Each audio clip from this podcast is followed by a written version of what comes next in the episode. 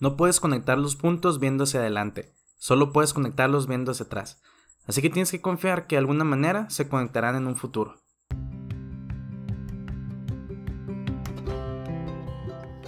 ¿Qué onda? ¿Cómo están? Somos René Liera. y Pablo Wendland. Yo, René, soy estudiante de Ingeniería Industrial, columnista de la revista Correo y además fui voluntario un año completo en Saltillo, Coahuila. Amante del deporte y de analizar las cosas cotidianas de la vida a fondo. Yo, Pablo Wendland, soy psicólogo y emprendedor social. Actualmente dedico mi tiempo a una asociación civil donde trabajamos con educación en poblaciones vulnerables. Amo el cine, la filosofía, el empoderamiento social y conocer diferentes cosas sobre la vida. Hicimos este podcast porque creemos en la necesidad en que todo mundo debe ser escuchado. Por eso invitamos a personas distintas a hablar en este podcast, porque todos tienen algo que compartir y todos tenemos algo que aprender de ellos. Esto es Caras Vemos. Experiencias no sabemos. ¿Qué onda, Pablo? ¿Cómo estás? Muy bien. Otro martesitos más. Ay, grabando a último ay. momento, el lunes, 10 de la noche. Una cosa trágica, pero Estuvo bueno. horrible. Aprendimos una cosa, que no hay que, como que no hay, no hay que confiarnos. Y también no dejar las cosas a último minuto y sobre todo tener un backup, ¿no? O Sí. sea, siempre es bueno como aprender de, pues de los errores que hemos tenido y de hecho ya hemos tenido varias veces este error, pero creo que esta vez llegamos al límite. Sí, ya tocamos fondo. Y también es como, no, no- no es molesto pues, pero es complicado también conseguir invitados, pero siempre hay gente dispuesta a, Ujú. a- a venir a hablar con nosotros, lo bueno. A último minuto, como nuestro invitado de hoy en día. ¿A quién traemos ahora, Pablo? Pues tenemos a un amigo mío, Sebastián Paella. Puedes decir hola. ¿Qué tal, eh? Buenas noches. Pues aquí ingeniero Sebastián Paella es ingeniero biomédica del ITH. Es de la alma mater aquí de, de René. Del alma mater. Pero pues este compa acá mención honorífica en ingeniería biomédica, ahí nomás, con especialidad en biónica. Así es. ¿Cuál era? ¿Nomás es una especialidad o dos en, en... Se, se com- biomédico? se comentaba que iba a haber dos. Cuando yo salí solo teníamos la opción de biónica. Ah. Eran un par de materias más y, Sí, y bueno. Parte Premio Municipal de la Juventud, cofundador de Ceprotel, una empresa de ¿qué? Eh, telecomunicaciones. Empresa de telecomunicaciones. También eres miembro del programa de aceleración de empresas tecnológicas del TEC de Monterrey y columnista de revista Pensar México. En realidad muchas otras cosas, pero dijimos, Un resumen. ajá, un resumen. "Mm, de- que se vea acá la diversidad de las cosas que hace. Claro, claro. Porque sí está, está, está extenso, está, está mamalón, está bien. Pues, ¿qué onda, Sebas? ¿Qué tal, eh? ¿Cómo están? Pues muy bien, 10 de la noche ahí. Eh, tranquilo, hoy muchas gracias, primero que nada, porque en serio sí es complicado para todos, o sea, sobre todo para los invitados, como que nosotros estábamos pues dispuestos, pero siempre es complicado invitar a una persona a último minuto y, y que esté dispuesto, pues sí, más de alguien de tu perfil, pues muchas gracias. No, claro, de hecho el gusto es, es mío. Yo tengo rato siguiendo el podcast. Confieso que soy fan aquí Yeah, de- yeah. de... De los pocos yo creo que, que hemos invitado y que verdaderamente siguen el podcast. Sí. No, sí, y es que recuerdo cuando, cuando Pablo empezó el proyecto, estaba súper emocionado. Y luego ya lo empezamos, a- siempre como buenos amigos, tú lo escuchas, ¿no? Y ya das- Pero la verdad es que sí, sí está bastante bueno. Entonces, va Mucho poco gusto. a poco. Bueno, Claro, claro. bueno. Oye, pues estudiaste biomédica en el ITH. Y Sí. aparte algo que no se menciona ahí es que fuiste la primera generación de una carrera eh, pues en una universidad y siempre es como complicado tomar esa decisión de realmente aventurarte a, lo mejor una carrera donde pues probablemente no haya maestros, es una carrera muy nueva en, en, pues, en los catálogos de las universidades. Creo que ahí en donde, en Querétaro o en Monterrey. sí, en, en su momento solo había eh, aquí en Hermosillo, y luego había en Yucatán, y había en Tijuana. Entonces eran las opciones que había, y pues por supuesto en Arizona y ya para Estados Unidos, pero en ese momento para mí no era la opción. Ajá. Entonces, fue, fue algo muy chistoso cuando yo no estaba seguro que iba a estudiar. De hecho, biomédica no entró en el mapa hasta unos meses antes. Eh, yo quería estudiar medicina o quería estudiar ingeniería. Dije, por alguna de esas dos me voy a ir. Pues total. Y total, pude contar la amalgama ahí. Fue muy chistoso. Mi papá estudió en el ITH también. Él es ingeniero en electrónica. Saludos a tu papá. Entonces, escuchando. Yo le... Saludos, pa. Entonces él tenía amigos que son maestros. Y entonces en su momento, cuando estaba en la prepa, fue un, oye, pues, ¿qué onda? ¿Puedo ir él con sus amigos? Y llevé a tres amigos más. Y nos explicaron las carreras. O sea, nos sentaron en el laboratorio de electrónica y, y uno de los maestros, eh, Chávez, se apellida. Nos empezó a explicar, pues está esto, esto, esto. Y al final como que no nos vio muy convencidos. Y dijo, y hay una cosa nueva ahí que van a abrir, la verdad no sé bien cómo está. Y sacó y era, y era el rollo de biomédica. Entonces yo dije, bueno, ¿qué será? Y nos consiguió un folletito. Y entonces yo la vi y dije, ¿sabes qué? Aquí soy. Porque tenía materias de medicina, ya bioquímicas, anatomías, inmuno, etc. Y tenía lo que yo quería de ingeniería, que era el rollo de electrónica y, diseño y así. Entonces dije, ¿sabes qué? Por aquí va. Y, y pues ya nos aventamos. Y cinco años después, nos aquí. Mm. y, y no fue difícil como realmente confiar en, pues en el ITH que iban a tener los maestros así y que iba a estar listo para tener una carrera nueva o realmente viste lo que te gustaba y salto de fe totalmente. Fue, fue salto de fe totalmente. En ese momento no, no me preocupaba tanto. La verdad que nunca me pasó por la mente el, ¿iban a tener los maestros o no? O sea, yo vi por sentado que si lo ofrecían iba a ver toda la planta docente. Entonces, o sea, no tenía en la mente que como era nueva, nueva carrera y demás, pues probablemente no hubiera los perfiles. Pero fue un salto de fe. En ese momento, como a todos los que van entrando, me preocupaba mucho el tema del examen de admisión. Y sobre todo que en su momento eh, puse la primera opción y la segunda, la que fue nomás por decir que puse una segunda. No, no me acuerdo qué era, creo que era algo así como electrónica, mecatrónica, algo por el estilo. Pero, pero no era algo, yo dije, si quedo en eso, no voy a hacerlo. No más que yo siempre he sido muy terco, por así decirlo. Entonces yo, yo dije, si ya decidí esto, yo sé que voy a quedar. Eh, no sé, tenía como esa, ese mindset, por así decirlo. Entonces no hice, no tomé ficha ni un examen en ningún otro lado. No, nunca apliqué para la UNI, nunca apliqué para ningún otro lado. Entonces has quedado en electrónica, nada. Pues, o sea, no, no sé en qué hubiera derivado todo eso. Pero sí, sí era como un salto de fe en grande, porque, pues no, no sé, en su momento yo no sabía que la primera género biomédica agarraron como 15, 20 personas, algo así. Y habían sacado ficha, no sé, Sí, mínimo 100. Sabía que mínimo eran 100 la primera gen. Entonces, ya que caí en cuenta, días antes del examen, dije, oye, ¿qué estoy haciendo? No tengo otra opción. Y luego nomás hay como 15, 20 lugares. Entonces, ¿qué, qué va a pasar? Y no, entonces yo lo que hice fue clavarme, estudié, estudié, el día del examen. Naves. Sí, quemé las naves. Y al final, pues ya, salió todo, todo en orden. De hecho, eh, el Alcalá, en nuestro capítulo anterior, eh, cuenta que, pues ahí lo escuchan, ¿no? Pero cuenta que había aplicado para América y que había estudiado un chorro también y que él estaba seguro que había quedado y que en las listas no, aparecía. que, se había perdido su folio, que le habían puesto mal, que, se había fantasmeado su examen. Total, y que le dije, no, pues está eh, industrial en inglés. No, pues sí, el agarro, no sé qué, ya entraba en la carrera, que le dijeron, que si quería entrar a biomédica ya le había gustado industrial en inglés, entonces. y se quedó. y se quedó, y ahorita es ingeniero de seguridad de la Ford. Mm, entonces, nice. Entonces, ya, ya que escuches el capítulo, que es el único que te falta. sí. Saludos al, al, Alcalá. Saludos al Alcalá. Al HAG. Al HAG. eh, pues así, y vimos un poquito de cómo los caminos están llevando y cómo la equivocación de unas cosas las convirtió en aciertos de otras. Pero bueno, total, quemaste naves y durante la carrera pues fuiste parte de un comité, me estabas platicando, nos estabas platicando ahorita del... O sea, que estuviste muy metido en la carrera, pues. Pues sí, la realidad es que dentro del ITH, ¿no? Hice la carrera, toda mi parte profesional ahí. O sea, ¿qué pasó? Entramos y era un grupo bastante diverso. Había gente muy inteligente, por ejemplo, tengo amigos, Enrique Techillo, por ejemplo, saludos, Kike. Sí, era, eh, era, mítico, conocido. claro. El personaje que se sabía que hacía el teorema de Pitágoras para poder hacer una estrella y no sé qué. Sí, claro. Entonces, era gente que, aparte, si lo conocen, si tienen el gusto de conocerlo, es súper buena persona. Y había, y había muchos perfiles así que eventualmente pues hicimos amistad. Pero como era una carrera nueva, yo veía que otras tenían su comité y yo decía, bueno, o sea, si el campo está tan padre y la venden tan suave, ¿por qué no, pues, que más gente se entere, ¿no? O sea, ponernos en el mapa de alguna forma. En ese momento, pues, había muy poquita gente. Y no fue solo mía, o sea, mucha gente traía la inquietud de, oye, hay que hacer un comité, hay que sacar un congreso, hay que hacer todo lo que tú conoces que hay en el ITH de plataformas en las carreras, ¿no?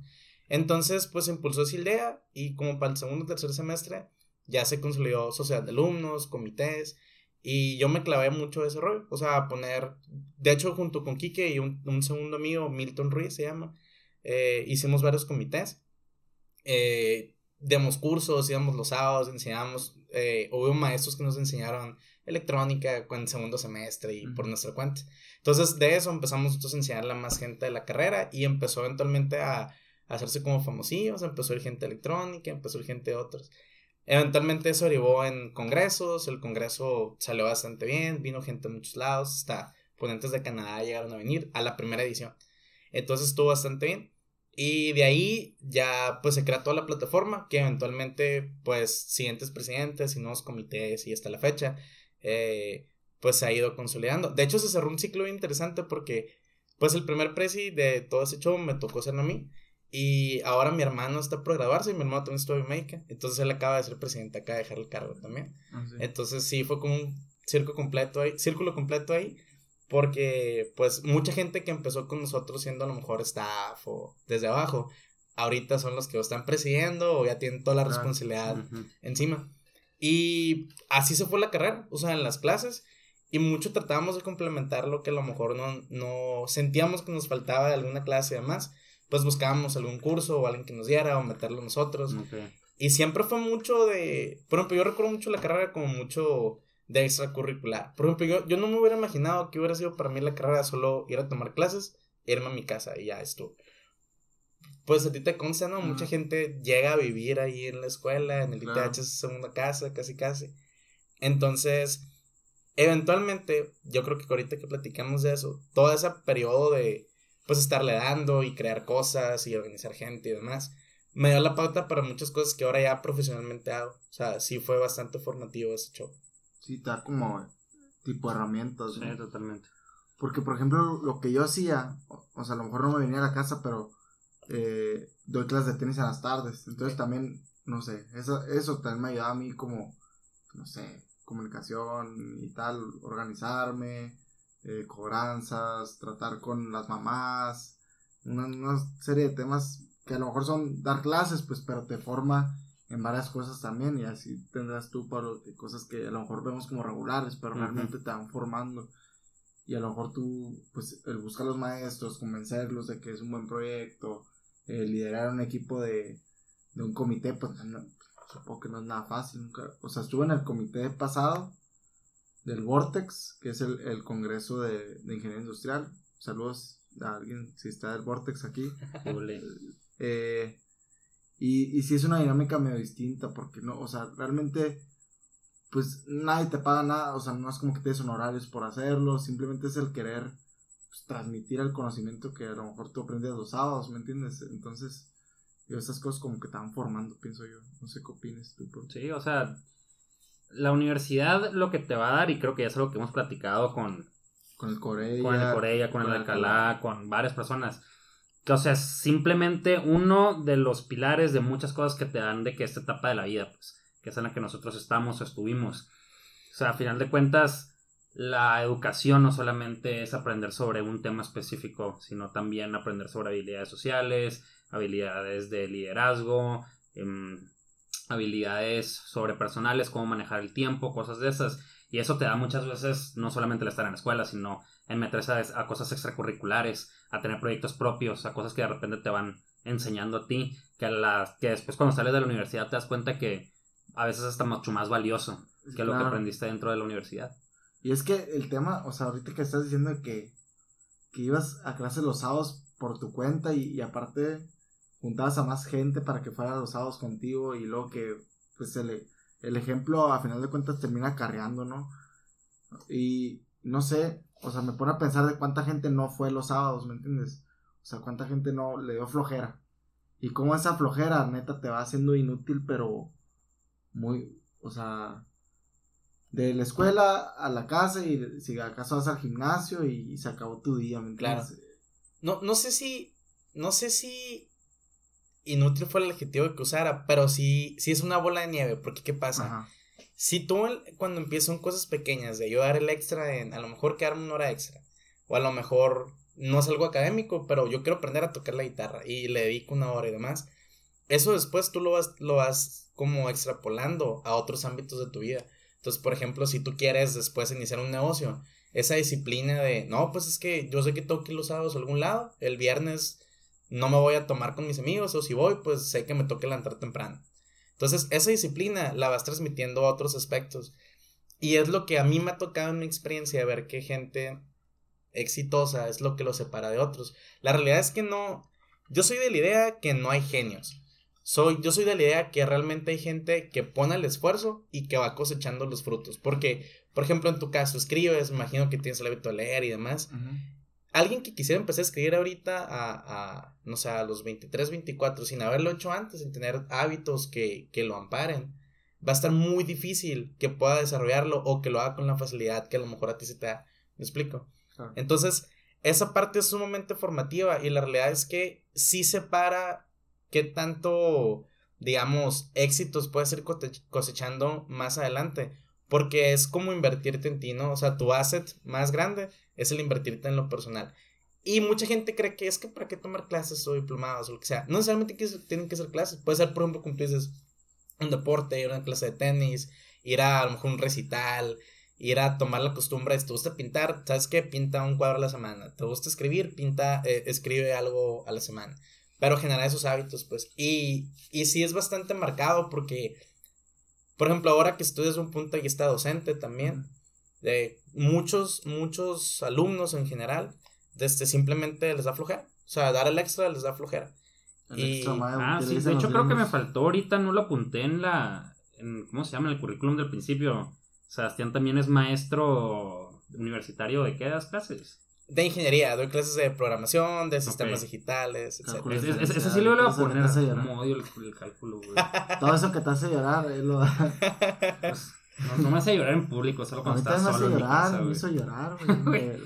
yo lo reprobé unas tres veces, la neta. O sea, la neta, yo reprobé, o sea, me fui a extraordinario, reprobé el extraordinario. Y el que seguía lo, digo, lo, lo reprobé y el profe me hizo el paro porque le dije que, güey, voy a estudiar psicología, me vale mal. y fue la tercera la vencida, lo vete ya. Sí, pero ándale, eso me dijo más o menos.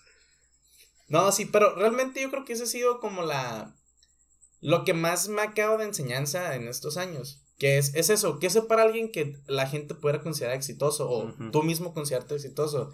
Es el estar dispuesto a hacer sacrificios. O sea, decir, yo le voy a invertir tanto tiempo, yo le voy a dar prioridades, yo voy a dar como el extra, que es algo que, que, la verdad carece, se carece bastante en la sociedad.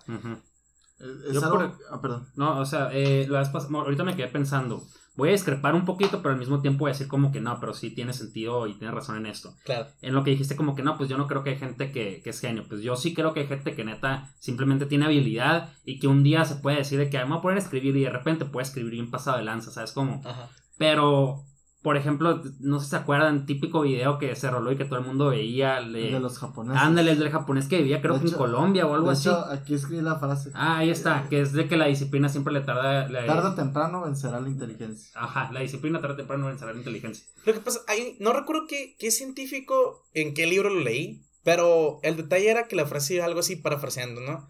Que el mundo está lleno de genios, de gente con talento. Pero toda esa gente no llega a nada o es talento despreciado porque muy poca gente está dispuesta a tener la disciplina necesaria para capitalizar en eso. Entonces ahí, ahí viene como que un balance de decir, ok, si tú tienes todo este potencial, pero no, no eres responsable o disciplinado suficiente para capitalizarlo. O sea, imagínate que tú seas súper creativo, pero nomás por, por flojera, por desidia, dices, no, pues, o sea, ¿para qué sentarme a componer o a escribir? Ah, ahí muere. Y, no sé, mucha gente que cae en otros vicios medio raros, ¿no? Como para no explotar esa parte. Exactamente lo mismo que si no tuvieras la capacidad. Porque a final de cuentas nos medimos es por peor, Es peor, güey. Tal vez. Porque tuviste la oportunidad de rifártela y te dio flojera. Es que nos medimos por resultados, ¿no? Y es como esa, esa es como un dilema moral. De si yo sé que tengo la capacidad, soy malo o soy bueno al saber que no le estoy poniendo al servicio de los demás. Es que, ¿me explico? O sea, creo que todas las personas están como que en su total derecho de hacer lo que ellos quieran con su vida, sean buenos o no. O sea, si un vato, no sé, de repente agarra la guitarra y nunca haya tocado la guitarra, pero de repente se avienta unos arpegios bien duros y es el próximo, no sé, Mozart de la guitarra. Creo que ese vato tiene todo el derecho de no cambiar todo el mundo de la guitarra y decir que flojera, no lo quiero hacer. Y no creo que sea desperdicio, ¿por qué? Porque es su vida. No, o sea, sí, pero ¿de, de qué nos estaría, de qué se estaría perdiendo él? A lo mejor no, le llama no le gusta, ajá, si no le llama la ajá, atención. pues tampoco puedes obligar a nadie, pero, o sea, ahorita que estás diciendo el ejemplo, por ejemplo, Elon Musk hizo PayPal, creo, ajá. y, pero pues si no hubiera hecho PayPal no hubiera Tesla, no sí, hubiera mandando gente en la luna, Y a lo mejor es un vato que es un genio, pero si no supiera manejar su genialidad para capitalizarlo, eh, pues, No, o sea, es que- PayPal. O sea, en realidad estoy totalmente de acuerdo. Y de hecho, me gustó ahorita lo que dijiste, Sebas, que en realidad lo mencionaste como un. Eh, el éxito lo medimos por resultados, pues. Claro. O sea, una persona no por ser inteligente es exitosa. Una persona no por ser talentosa es exitosa. Una persona no por, no por tener una gran capacidad u oportunidad para poder hacer algo es exitosa. Una persona es exitosa, ¿por qué? Porque nosotros como sociedad lo medimos por resultados. ¿Qué es lo que tú has logrado hacer? ¿Cómo has impactado la vida de otras personas? ¿Qué tan feliz eres o no? Entonces, no digo que esté bien o mal, simplemente creo que es. Sí, correcto. O sea, los resultados no ¿Cómo es crees como... que es? ¿Cómo crees que Soy existencialista, perdón. El Pablo es, es filósofo, así, es el, Sí, el devenir. Todo así. es, todo es. De hecho, me Sí. acabo de comprar un libro de, ¿cómo? de unos seis ¿Cómo ensayos ser? de Jean-Paul Sartre acá sobre existencialismo. Oye, lo que pasa es que es, es interesante eso porque también hay gente que asocia el hecho de decir, oye, te voy a medir o resultados, etcétera. No es necesariamente que te den un premio a primer lugar y yo tengo todas las medallitas de la primaria y puta que hice entonces soy. Pero a lo mejor un resultado que a ti te gusta es, ¿sabes qué? A mí me gustó mucho el tema de tener familia. Entonces mi resultado es formar una familia de la que estoy orgulloso. Sale, o sea, Sí, y eso es un vale. tema de éxito Claro. bien Ajá, cañón, me vale. explico. Hay gente que dice, ¿sabes qué? Para mí ser exitoso es que me haga bien profesional, aunque a lo mejor no, no quiera, no sé, familia o no ahorita o después. Hay mil formas, pues. Pero al final de cuentas tienes que tener un resultado. Porque estás solamente en la nada. Pues entonces no hay nada tangible que tú digas lograste algo. También te da cierto sentido de. de. Como de metas. Sí, como de. metas. O sea, te despiertas en la mañana y dices, oye, está bien, tengo estos pendientes, hay que darle. Sale, y te motivas y, y te vas. Pues ahorita que están diciendo todos los ejemplos, me puse a pensar a todos los artistas que se murieron y sus obras no valían nada y se Sí, murieron. Y ahora valen millones. Sí, exacto. O sea, se habrán muerto pensando que eran exitosos, que no eran exitosos. Que... Sí, o sea, por ejemplo, Van Gogh, que sería. Ponte a pensar. ¿qué preferirías? ¿Haber vivido feliz? Pero, ok, ya, perdón. Pero qué, dilo, dilo, Ok. dilo. El, el, el vato ¿Qué simplemente se murió pensando que era de que creo que se suicidó, es más. Eh, o sea, corrígeme si me equivoco, pero hasta donde tengo entendido, Van Gogh se suicidó. Puede ser que no, chécalo por favor en WhatsApp mientras estoy hablando. Eh, WhatsApp. en Google. Voy a pedirle a mis amigos. Sí, bueno, oye, ¿quién sabe? Eh, pero, o sea, el vato murió siendo un fracasado, pues, pero hasta la fecha nosotros vemos a Van Gogh como que uno de los mayores, pues, ¿cómo se llama? Impresionistas. Ajá, o sea, uno de los mayores exponentes del, del arte, pues, y muchos creen Claro. que ha sido como que el mejor. Entonces te quedas pensando, el vato trascendió de una manera que la gran mayoría, toda la gente jamás va a trascender. Claro. Pero pues valió la pena o no. Entonces, ¿fue exitoso o no? Sí, sí, sí, sí. sí. Suicidó. Muy bien por mi memoria. Y también Tesla, Nikola Tesla también Sí, se murió solo y abandonado. Digo, hay una serie de personas que han muerto así y que al final de cuentas. eh, pues Pero vale la pena, es, es- verdadero éxito. Pues es que no, es que quién sabe si, si ellos tenían la motivación de que, por ejemplo, me pongo a pensar en, en Miguel Ángel. Ujú. Él, él pi- pintó la capilla Sixtina. Entonces, él eh, se decía que él le ponía mucha atención a los detalles de las cúpulas y todo eso. Y que él, o sea, por ejemplo, pintaba, no sé, un ojo y se tardaba días pintando el ojo. Y la gente le preguntaba, oye, ¿por, ¿y por qué le pones tanta atención al ojo? De aquí ni se ve el ojo. Pero, y él decía que es algo que él sabía que veía. Y que él, eso le motivaba a él para pintar el ojo días y días. pues. Ok, la- y- Entonces, eso a lo mejor era su éxito, pintar el ojo bien y que toda la obra estuviera perfecta, pero desde si la vieras, si te subieras allí unas escaleras y vieras la cúpula de cerca o si la vieras de abajo. Entonces, a lo mejor Creo que es así. totalmente válido. O sea, depende de la persona. Le voy a decir dos cosas. Número uno, gente tal vez estén escu- estén escuchando un grillo de fondo. Ajá, sí, es- no se calla, de repente habla, de repente no. Intentamos todo lo posible. Sí, o sea, en realidad la historia de asesinamos- la familia, por favor. Ah. El punto es que nosotros escuchamos al grillo antes de grabar y yo me encargué de asesinarlo. Y de repente me di cuenta que no era el grillo que estaba, que estaba cantando y me sentí mal. Pero pues ya tenía su cuerpo, entonces lo aventé a donde yo pensaba que estaban los demás grillos para que les diera miedo cantar y fuera como un mensaje, ya que... O sea, perdón a toda la gente que ama los grillos y todo eso, pero... Huelga decir que empezaron a cantar más fuerte. ¿no? Pero bueno, si escuchan un grillo, ignórenlo, ya saben la historia. Y segundo, bueno, ya nos salimos un poquito del tema, voy a tratar de, de volverlo a meter. Claro. Eh, a ver, Sebas, ahorita leí tu currículum y hasta donde tengo entendido, no estás haciendo nada que sea biomédico, aun cuando. Fuiste ingeniero biomédico, fuiste mención honorífica y fuiste como que uno de los Promotores de que la gente trabajara en Ajá, donde en- debían de trabajar. en biomédica y conseguiste todo, o sea, fuiste parte de toda una red ahí de, de estudiantil para mejorar las condiciones. Pero no estás haciendo nada de biomédica. ¿Cómo? O sea, ¿Qué show? ajá, exacto. Culpable. Ok, o sea, pero pues cuéntanos un poquito No. por qué fue eso, cómo te sientes, valió la pena, que aprendiste, que no. Claro. Pues terminó la universidad y como todo el mundo tenía la, la inquietud de qué sigue ahora, ¿no? Entonces, de repente ahí, yo ya sabía que cuando terminara la carrera como tal, yo tenía algunos proyectos en, en, en puerta, por otro lado, totalmente que no era la academia. Entonces me dediqué a eso como un año, más o menos. Entonces después ya hice un balance de decir, bueno, o sea, yo ya ahorita veo laboralmente dónde están mis amigos. Yo, por todo lo que yo había trabajado, me constaba dónde había trabajo, de qué había trabajo y demás. Entonces, no es que estuviera mal y la, la realidad no es que falten oportunidades. Simplemente a mí en lo personal fue algo que ya con, digamos, el crecimiento que tuve esos años, ese periodo, dije, no es para mí. Entonces en ese momento ya hay varias opciones. Siempre me ha gustado, siempre he sido muy, pues matado en ese sentido. La verdad es que siempre me gusta mucho la escuela, eh, el tema de aprender y estar leyendo y, y, y se me ha dado también, lo noté a lo largo de esos años, el poder hablar con la gente, o sea, poder transmitirles algún conocimiento y demás. Y que sabes que, pues, eh, me gustan las clases. Yo tengo muy buena relación con la gente que está, bueno, desde hace muchos años, con la gente que está en la Uniquino, la Universidad Quino que es donde estoy dando clases ahorita. Entonces llega la invitación y digo, ah, ¿por qué no? Empiezo con materias, eh, la verdad es que se me da. Y a la par, eh, comienzo, mi papá tuvo hace unos años un negocio que era de telecomunicaciones, recién electrónica y todo eso. Y yo recuerdo desde chico que él tenía su, su, trabajo, entonces nos llevaba de que, oye, mi hermano se llama, se llama Víctor, entonces, Víctor, Sebastián, ¿que venir? Sí. Entonces, de niñitos íbamos y le ayudábamos a conectar cables, a, no sé, lo que sea que tuviera, programar cosas, etcétera. Entonces me gustaba mucho y era un trabajo que de alguna forma yo ya sabía hacer, yo sabía que el, que el negocio tenía potencial y dije, oye, es que hay que reactivarlo, pero ahora eh, yo lo llevo, o sea, déjame ver qué tanto puedo lograr yo con eso.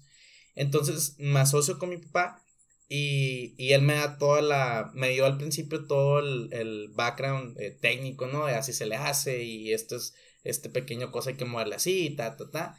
Y yo me clavé mucho a aprender negocios, o sea, cómo levantar un negocio, qué rollo con la imagen, cómo dar las finanzas, eh, todo, todo, todo, o sea, cómo hacer ventas, aprender propiamente el tema de telecomunicaciones, a buscar clientes y demás. Ahorita, gracias a Dios, llevamos eh, como siete meses ya trabajando con la empresa, ya tenemos, pues, clientes, y es un negocio que está operando, está funcionando, gracias a Dios ahí va caminando, desde hemos cerrado contratos y demás, entonces, ahí va, ahí va caminando. Y, y, a la par lo he complementado con la parte de las clases. Entonces fue como un ciclo que me gustó, porque ese hobby que era para mí la escuela, eventualmente me dio la pauta para dar clases. Con las clases tuve toda la base para aprender el negocio que eventualmente pues nos está dejando. Uh -huh. Y también me permitió al principio pues, como ya saben, no emprendedor y, y no hay dinero y que no sé qué. Pues la parte de la academia me sirvió para fondear la parte del negocio. O sea, desde okay. poner la oficina hasta uniformes, hasta para el branding y hasta lo que sea. Entonces fue como un complemento a ambas que lo siguen siendo todavía. Entonces, ese camino tal vez diverge un poquito de, de biomédica como tal, pero siento que está muy acorde con el perfil que yo me fui haciendo conforme fui creciendo. Okay. O sea, que fue el tema de poder formar los equipos, poder, eh, no sé, armar un proyecto desde cero. Y, y yo he descubierto que eso es lo que más me gusta, como el tema de agarrar un proyecto, casarme y ver qué tanto lo podamos avanzar. Y así lo estamos llevando. Y la parte de las clases es otra cosa que también me gusta bastante porque me permite, eh, no sé, o sea, la realidad es que no es la misma aprender algo por tu cuenta a transmitírselo a otra persona. Y entonces es muy gratificante el tema de ver cuando alguien más lo entiende y es como que, ah, mira, ya hice esto yo en mi cuenta. Y de repente, o sea, mucha gente enseñas lo básico y saben más que tú al final de todo este show, ¿no? Y esa parte también está bien interesante. Entonces, está la parte no más de trabajo, sino como disfrutar el tema de estar en ese ambiente que la realidad me gusta mucho. Okay. Oye, ¿y qué tanto te, te sirvieron los congresos para, o sea, los que asististe, uh -huh. los que organizaste propiamente y tal, para darte cuenta que para no intentar estar en una empresa en la que pudieras caber con tu perfil de biomédica? O sea, sí, más o menos. Sí, sí, te entiendo. Sí, sí, sí. No, la verdad es que fue clave, porque ¿qué caí en cuenta? La gente que buscábamos de, oye, veníanos una plática, oye, veníanos cómo lo hiciste. Toda fue gente que emprendió por su cuenta. O sea, todos, absolutamente todos fueron, yo tenía esta idea y vi cómo la podía lograr. O yo me quedaba muy claro que el negocio estaba por aquí y yo me fui a perseguirlo. Entonces, ninguno, muy pocos tenían la idea de, no, es que fue a buscar trabajo y eventualmente en cinco años puede llegar a este puesto y, y le caí bien a mi jefe y luego ya puedo avanzar más. No digo que esté mal, pero yo digo que por el perfil de toda esa gente que a mí se me hacía, yo admiraba, yo veía para arriba, yo dije, bueno, yo también puedo lograr algo así. Entonces, sí es más pesado, hay mucha incertidumbre de repente porque, o sea, literal, no hay como que una camita en la que puedes caer en el sentido de que no, pues si va mal, yo sé que el sueldo iba a estar todos los meses, ¿sabes?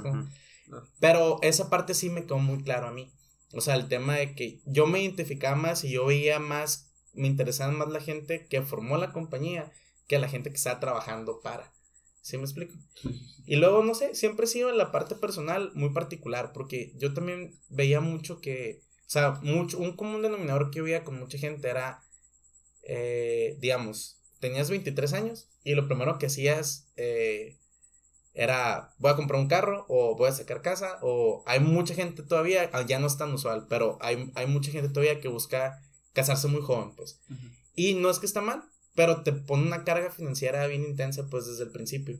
Entonces, ese tipo de decisiones yo, yo siempre he considerado que hay que hacerlas con, ¿cómo decirlo? O sea, ser como más, echarle un poquito más de cabeza, pues a lo mejor, por ejemplo, el tema del carro de si vas saliendo y es tu primer trabajo y demás, pues no te cargues una deuda de 6 mil, 5 mil pesos al mes, que todo el sueldo se te va para allá.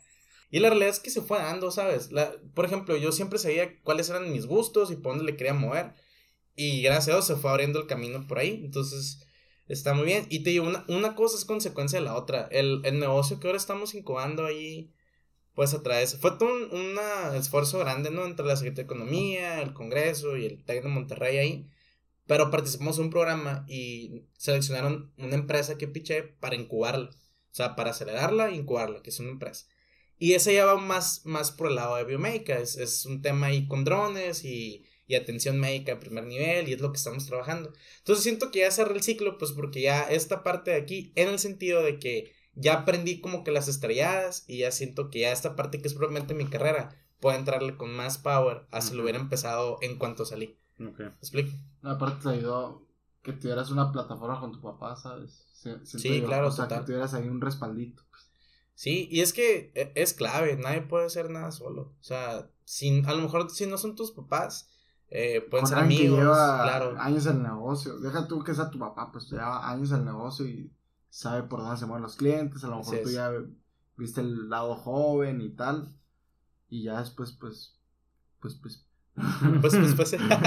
no, Pero quedas listo para, para, pues, realizar tu empresa. Pero es muy buen punto, eh. La realidad es que, por ejemplo, a lo largo de todos estos años he tenido mentores que, gente, por supuesto, más grande, con más experiencia, que eventualmente se han hecho mis amigos y que me han podido en, los momentos así como, ¿qué, hago? ¿O qué hacer en esa situación? O demás, poderme dar el consejo y, y darme a lo mejor no siempre tiene que ser un soporte financiero, pero puede ser un soporte moral, pues un soporte de, de, consejo, vaya.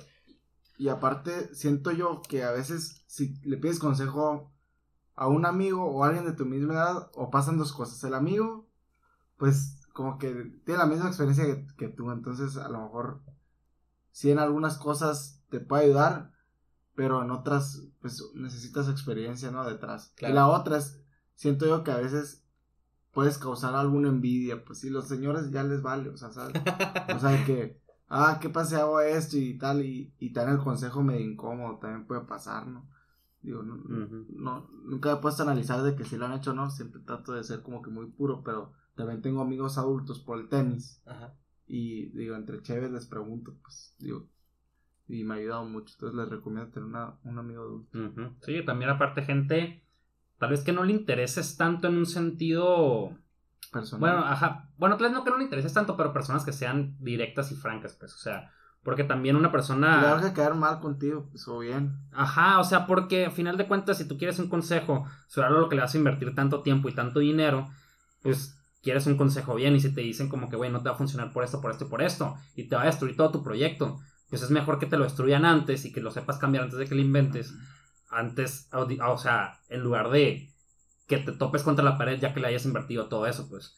Entonces, por eso siempre es bueno tener como que gente que te esté asesorando. Pues nosotros en el podcast, por ejemplo, o sea, hay gente que, por lo menos a mí, eh, o a nosotros más bien, nos dice que, ah, por mucho al principio, que el audio, y luego que muy largo, y luego que muy corto, y Sí. luego así, te van como que guiando la voz del consumidor también. Y es que es difícil porque, o sea, pasan dos cosas, la realidad. la primera es que cuando te decides hacer algo, todo el mundo tiene una opinión. No, es que debiste haber hecho esto, o de otra forma, y ta, ta, ta. ¿Me explico? Pero la realidad es que eh, haciendo se aprende. ¿Estás de acuerdo con eso? Sí, muy bien. Entonces es muy cómodo a veces dar la opinión como desde el sillón y nomás escuchando el podcast una vez a la semana y no saber qué implica el grabarlo, el editarlo.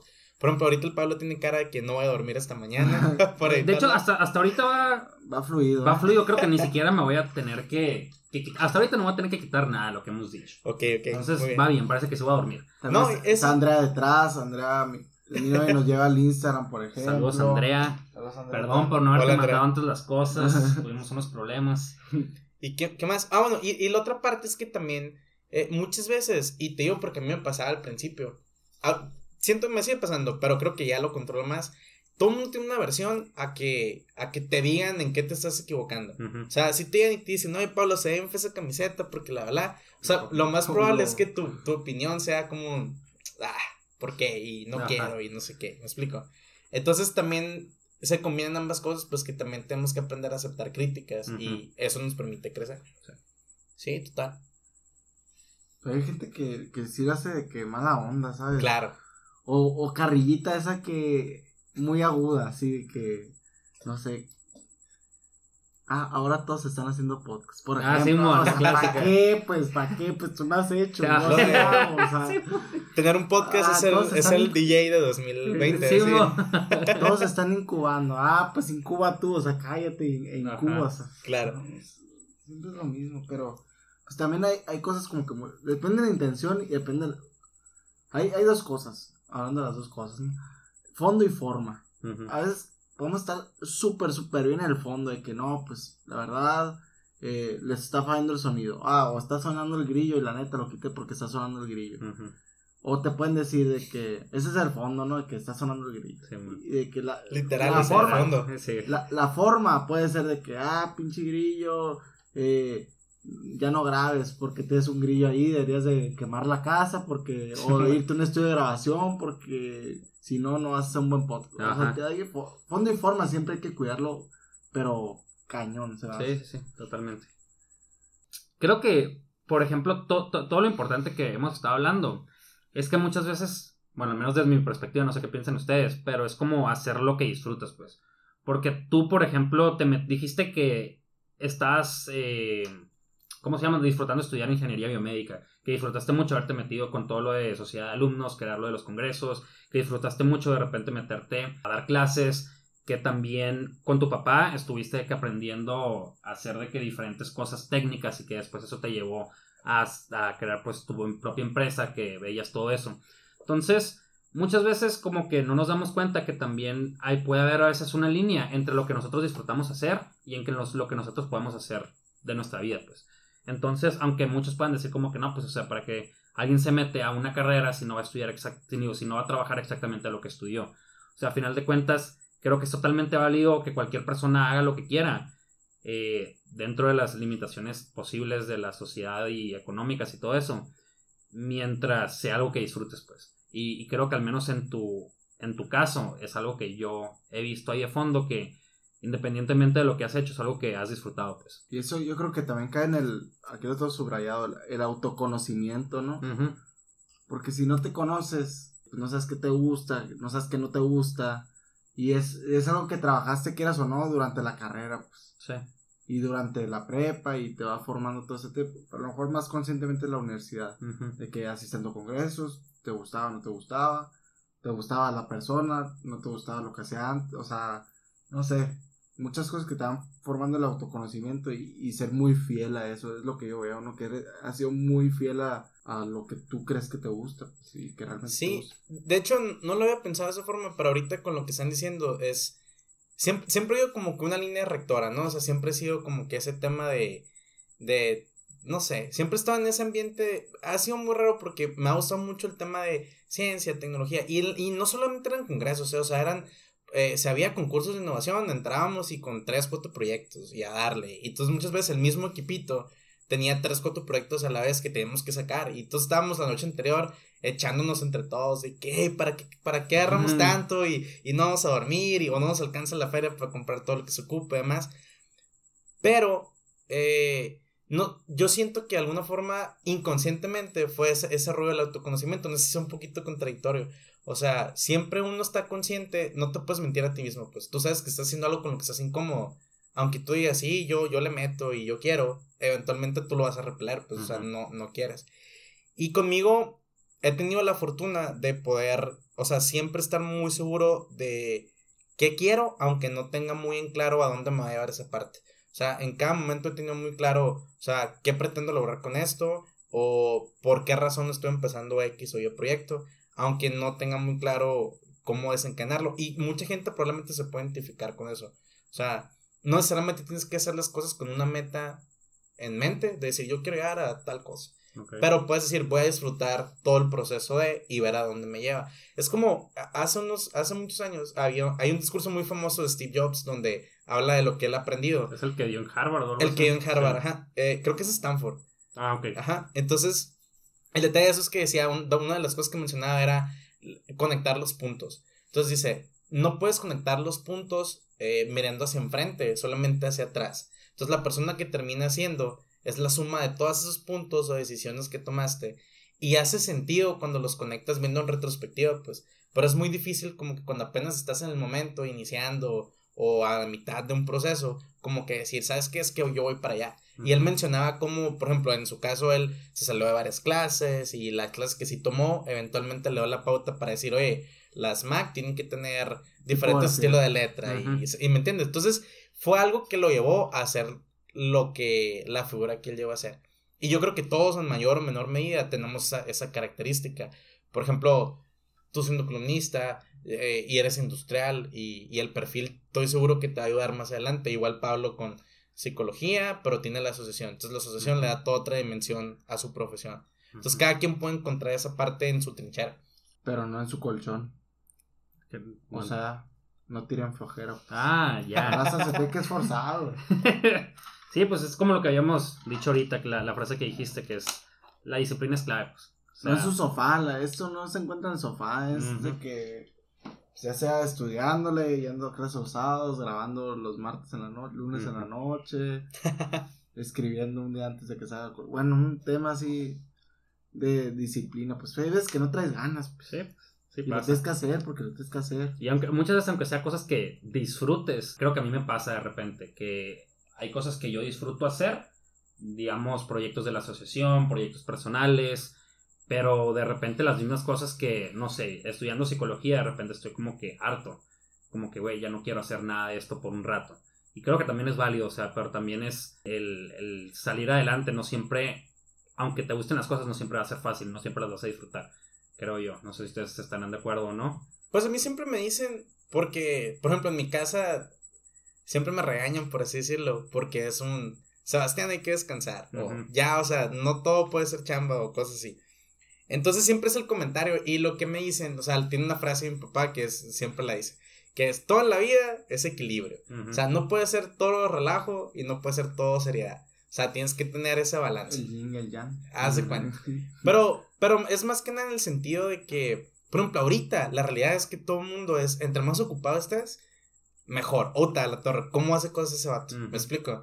Cuando realmente puede ser súper más relajado el asunto y no tener que llegar a un punto en el que, por ejemplo, algo que te gusta un chorro te da aversión. Así que es que ya me ya lo voy a dejar, ya no quiero. ¿Me explico? Entonces, yo creo que va más por ese sentido.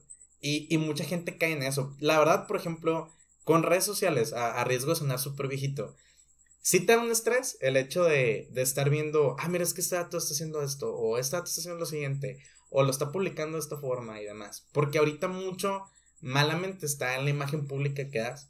Entonces hay muchas credibilidades que se construyen así, pues, malamente. Entonces sí es un factor de estrés con el que todo mundo tiene que lidiar. Y son estrés, este es un estrés nuevo que no se da, pues. Por lo mismo, yo he tratado de usar redes al mínimo últimamente. Eh, porque yo sentía que estaba cayendo en eso, pues a querer publicar todo y querer estar, ¿me explico? Entonces no, no considero que sea sano, o sea, sé que es una buena herramienta, pero en la justa medida, pues. El equilibrio. El equilibrio, ay. Yo, pues, yo también, digo, ya para cerrar este tema y después ya dar conclusiones, ¿no? Que, que también todos los trabajos, creo que hay una parte, hay bemoles, o sea, hay partes que no te van a gustar. Por ejemplo, me ponía a pensar ahorita en los deportistas, que les choca hablar con la prensa. Pero pues para ser deportistas, tienen que hablar con la prensa. Y tienen que lidiar con eso toda su vida. Porque les gusta el deporte y de, pues para que cenen, tienen que pues, hablar con los reporteros. trabajo. Se dedican a entrenar y todo, pero, pero siempre va a haber cosas como que no te gusten realmente, pero las tienes que hacer porque es parte de tu chamba.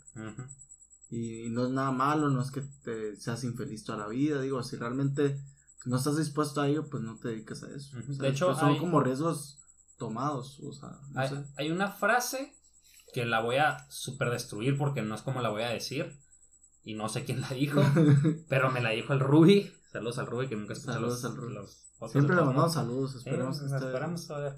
Pero que una vez me dijo que una persona dijo una frase, no me acuerdo quién era, pero iba algo como que el éxito de una persona va en relación a la cantidad de cosas que hace que no quiere hacer. Eh, está, está, fuerte. Está, ¿eh? está, está, interesante, pues sí creo que si bien puede ser discutible esa frase, creo que ahorita con lo que está, con lo que acabas de decir, tiene sentido también. O sea, una persona que solamente hace lo que quiere hacer, difícilmente puede llegar muy lejos, porque aun todas las cosas aunque nos gusta, hay ciertas cosas que tenemos que, pues ni modo. aguantar. Ajá, aguantarse. O ver el bien mayor. Ajá. mejor para que no se También ahí entra mucho el rol de tus amigos, ¿eh? Porque, por ejemplo, muchas veces tiendes a pensar que todo es tú solo, o sea, yo haciendo esto y ya en mis tiempos libres, ah. Pero también, por ejemplo, muchas veces he ido a platicar contigo de que, oye, Pablo, ¿qué onda? Y, y platicamos y te desahogas y demás. Entonces también es bien importante no descuidar en todos tus proyectos y demás el tema de tu familia, tus amigos. Esa es, es bien es bien clave. Digo, tú como psicólogo creo que puedes apoyar ese punto. La red de apoyo. La red de apoyo emocional ahí. Ajá. Pero, pero también es un, es un punto de estabilidad, pues, que también tienes que buscar y no descuidar, porque es bien fácil como que ser 100% chamba y de repente volteas y, ay, hace tres meses que no solo con mis amigos o algo así, no sé, ¿me explico? Y está padre como son cosas desinteresadas, ¿no? Yo, por ejemplo, muchos amigos míos les, vale totalmente qué estoy haciendo, qué no estoy haciendo. Y en cambio es pura carrilla, ¿sabes? Entonces es bien refrescante ese tema de o sea, cero serio el asunto. Te ubicas, pues. Sí, totalmente. Entonces está, está muy parejo. De hecho, saludos, Chiqui. El Chiqui es uno de mis mejores amigos. Es el más carrillero, yo creo que. Chiquis. Que tengo mis... Sí. Está bien raro la Le decimos Chiquis porque, pues yo soy chaparrito, morenito, ¿no? Ajá. Entonces el Chiquis mide como dos metros y está gigante. Entonces, como que, ¿sabes? sí, pues, sí. Entonces, así estamos. Las amistades se cultivan. Yo, o sea, siempre hay que procurando, sí, estaban para ti, para cuando quieras, pero qué mejor que cultivar, o sea, que realmente regar la plantita de la amistad y todo, que si tienen algún amigo que, que pues realmente creen que está ahí siempre, pero pues no le hablan, esta es una buena señal para volver a hablar a la persona. Algunos amigos, pues volver a salir con ellos, a preguntarles cómo está, a mí me gusta que me pregunten cómo estoy y tal, porque las amistades se cultivan. Cerrando el podcast, cerrando el capítulo, Pablo, ¿algún comentario? Primera palabra del día. Luego palabra del día. Sebas, tú ya te sabes la. la, esta creo que no, no te rayé. Sebas, tú ya te sabes. Lo siento. El, la dinámica de la palabra del día, como buen seguidor del podcast. Ve pensando en la palabra, mientras tanto lo voy a, a explicar para las personas nuevas. La palabra del día funciona de esta manera. Sebastián, nuestro invitado de este día, va a decir cualquier palabra. La primera persona que esté escuchando esto y que lo mande por mensaje directo a nuestro Instagram, Caras Vemos Podcast, se va a ganar dos cafés americanos de cualquier tamaño que quiera de parte de nuestros amigos de Nueva Tierra Café. ¿La palabra va a ser? La palabra va a ser Ceprotel. S-E-P-R-O-T-E-L. Ok, muy bien. Pues pasamos a conclusiones. Conclusiones. Tú empieza, Pablo, por favor. Ok. Creo que hablamos de muchas cosas y al final con lo que yo más me voy es haz lo que a ti te gusta. O sea, no, no vas a estar errado en lo que termines haciendo, o difícil, bueno, más bien difícilmente vas a estar errado en lo que estés haciendo, si lo que tú haces es algo con lo que estás motivado a hacer y, lo puedas disfrutar. Aun cuando haya cosas dentro de lo que estés haciendo que no disfrutes tanto, es parte de. creo que sería con lo que yo me quedo, que es algo que al menos bien, que ahorita lo mencioné, que es en lo que tú estás hablando, que todo lo has hecho también porque a ti te gusta, pues no tanto como que esperar algo a un futuro, sino porque es algo que a, ti te está gustando. Y creo que también algunas de las cosas que yo hago, incluyendo el podcast, en realidad lo hago porque yo lo disfruto. Pues el estar aquí sentado también hablando con ustedes es algo que, que me gusta. Independientemente de si esperemos que el podcast llegue a ser muy exitoso, pero pues ahorita me estoy enfocando en que es algo que a mí me gusta y también trabajo en la asociación, es algo que a mí me gusta, el trabajo como psicólogo es algo que a mí me gusta y creo que es algo que pues todos deberíamos estar orgullosos de poder decir que lo que estamos haciendo es algo que podemos disfrutar. Yo me, yo me quisiera quedar con el autoconocimiento, que es como clave, es como piedra angular de todo lo que hablamos. A lo mejor hablamos de muchos temas, pero sí sentí yo lo particular que concluimos con algo en cada uno de esos, temas, porque pues aquí pudiéramos estar conectados todo el día, ¿no? Pero yo me quedaría con el autoconocimiento, realmente dedicarnos un poquito de tiempo a nosotros para conocernos y realmente escuchar nuestra conciencia, que es la única que, que nos dice si vas bien por ahí, si vas bien por allá, si vas mal, y realmente hacerle caso y ser muy fiel a lo que realmente quieres. ¿Tú sabes con qué? Yo me quedé con el, con el hecho de poder darnos la oportunidad de explorar de qué somos capaces. O sea, mucho de esto ha sido, oye, ¿sabes qué? Ya sé que domino esto, pero ¿qué más poder hacer? O poder intentar por otro lado. Entonces yo creo que todo mundo tiene un montón de capacidad, solo es cuestión de que tengan la disciplina, como decimos por acá, que tengan el, autoconocimiento, como dices tú, de, de poder ser, decir qué me gusta, qué no me gusta, y darse la oportunidad de emprender más cosas, de no necesariamente una empresa, pero algún proyecto, algo personal que nos haga crecer. Porque realmente lo que, lo que le hace falta mucho a, a la sociedad en la que vivimos es el tema de gente que se anime a hacer la diferencia. Y hacer la diferencia no es necesariamente yo solo voy a parar, no sé, el cambio climático, pero es yo me voy a seguir a ser mejor lo que sea, ciudadano, profesor, estudiante. Pues muchísimas gracias por escucharnos, muchísimas gracias, Sebas. Gracias, Pablo. Buenas noches y buenos días, buenas tardes a las personas que nos están escuchando. Y recuerden que cualquiera de ustedes puede ser el siguiente de este micrófono. Muchas gracias.